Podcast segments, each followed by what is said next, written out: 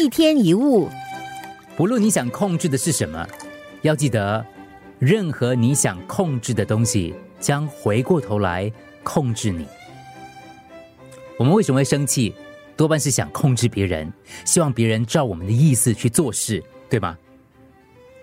当我们因为别人而生气，而生气就伤害自己，所以我们反而会让别人控制我们。你的生活为什么会失控呢？是不是因为你想去控制？你坚持事情应该是这个样子，不应该是那个样子，所以你抗拒、挫折、沮丧、痛苦，所有的挣扎都来自于想控制的欲望，结果你反而被控制。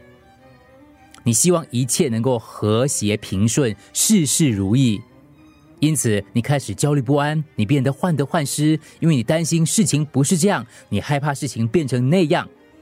你太在乎事情的结果，求好心切，压力当然就会产生。这样的内心怎么可能平静呢？很多想静心的人，为什么心总是静不下来？因为他想控制自己，强迫自己静下心来的想法，就是要静下来的最大障碍。很多人赚钱赚的越多，反而负担越重。为什么？因为钱赚的越多，花费就多。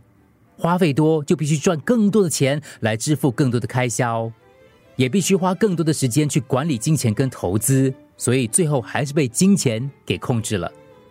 当我们的所有物还有我们想要的东西变成了我们想要去保护或是害怕失去的东西的时候，究竟是你拥有了它，还是它拥有了你呢？没错，控制就是被控制者。任何你想控制的东西，都将回过头来控制你。所以，放下。一天一物。